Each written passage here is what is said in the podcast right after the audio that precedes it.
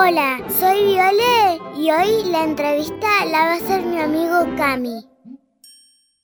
Hola, soy Cami y tengo 6 años. ¿Nos pueden decir sus nombres y a qué se dedican? Hola Cami, mi nombre es Fito y soy músico, compositor, eh, realizador de audiovisuales y soy parte del dúo Karma.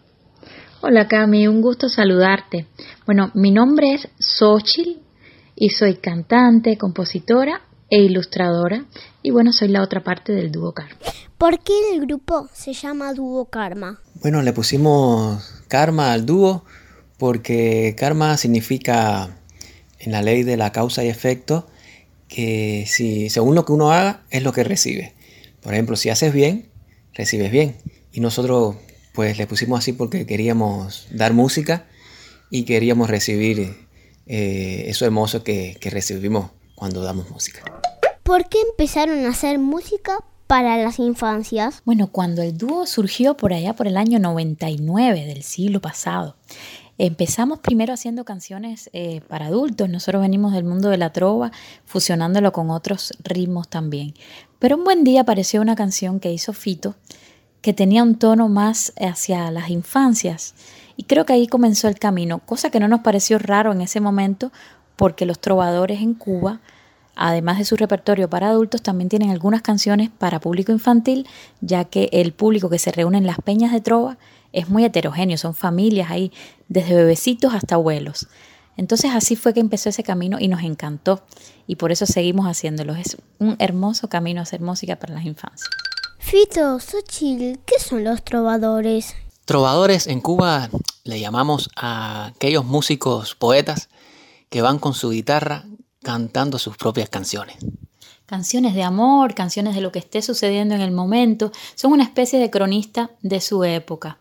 Y bueno, tiene una tradición muy fuerte en nuestro país, la trova cubana, que nació por allá, por la mitad del, siglo XIX, la segunda mitad del siglo XIX, en Santiago de Cuba, en el oriente cubano, y llegó a toda la isla. Ha tenido etapas eh, históricas muy fundamentales, por ejemplo, está la vieja trova, que es esa que nació en Santiago, después está la nueva trova, de la que es parte Silvio Rodríguez y Pablo Milanés, que son grandes trovadores cubanos, y después, bueno, su continuidad en distintas generaciones, nosotros somos parte de una de esas generaciones posteriores eh, y siguen saliendo trovadores, o sea que es una tradición que se mantiene muy viva.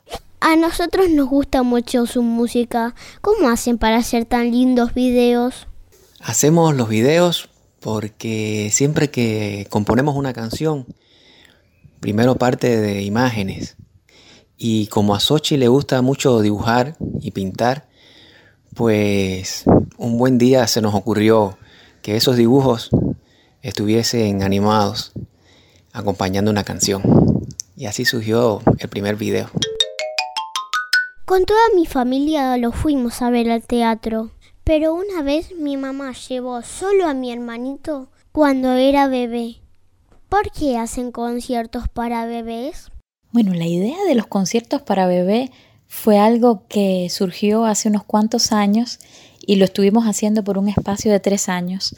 Y la verdad es que la idea surge porque en los conciertos para todas las edades nos dimos cuenta que iban muchos bebitos de brazos eh, y sentíamos que el espacio quizás del teatro, con el sonido quizás en, un plano un poco más fuerte, no era eh, totalmente eh, adecuado para bebés o quizás había que buscar otros matices para, para un espacio para que ellos pudieran disfrutar y así surgió la idea de hacer conciertos muy íntimos donde el máximo de padres y madres con sus bebés era de 30 personas y que tuviese también, además de la música que ahí se ofrecía, eh, tuviese además todo un entorno, una decoración acorde con, con la blandura, quizás con ese espacio más nítido, más sensorial.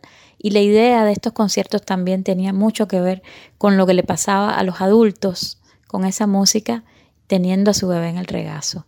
Pasaron cosas muy hermosas en esos conciertos, los recordamos con muchísimo amor. Fue una de las experiencias eh, más hermosas que hemos tenido en nuestra carrera también. Bueno, esta es la última pregunta, a ver si la pueden responder. ¿Por qué hay arcoíris cuando hay lluvia y sol? Lo que creemos nosotros, ¿por qué hay arcoíris cuando sale el sol después de llover? Yo creo que es porque cuando sale el sol, después de la lluvia, algunas goticas que se quedan entretenidas y deslumbradas ante el espectáculo maravilloso que es esa bola de fuego que es el sol, lo ven y el sol se da cuenta que están ahí y cuando va a saludarlas se produce ese prisma de colores maravillosos que es el arco iris. Es un abrazo, un abrazo entre los rayos del sol y esas pequeñas gotas que están en el aire. Y bueno, también te digo, ese arco iris sirve de tobogán para pajaritos. Sí. ¿Ustedes no lo han visto? Sí. Nosotros sí. Abre la ventana, abre la ventana, abre la ventana. Apaga la compu, la tele y abre la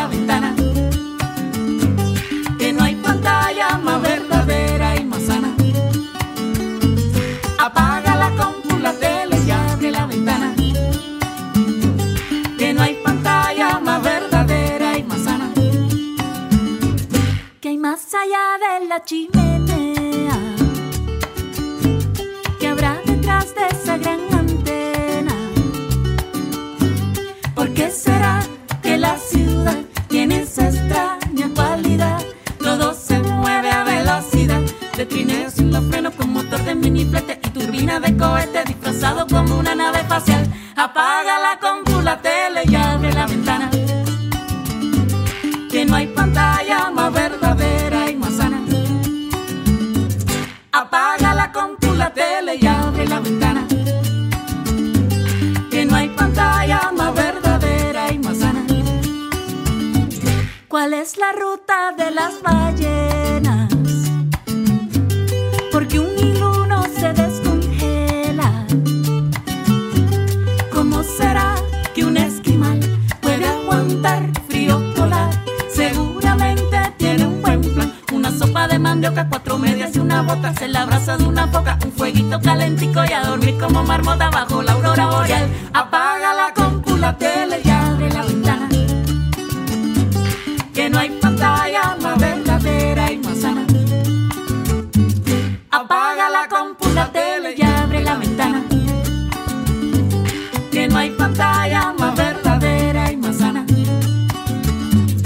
Apágala.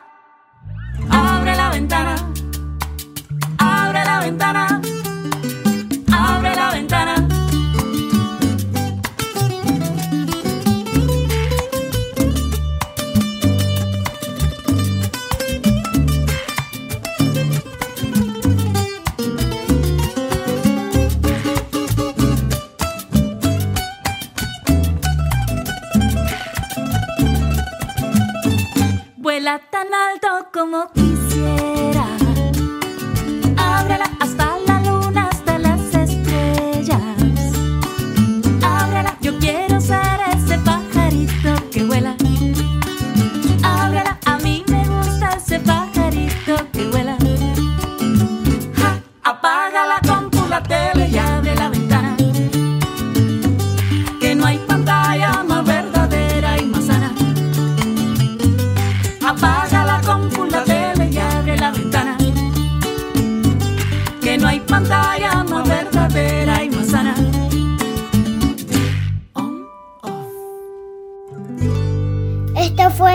Ciclo de entrevistas de Trube Papel para Radio Tacatón.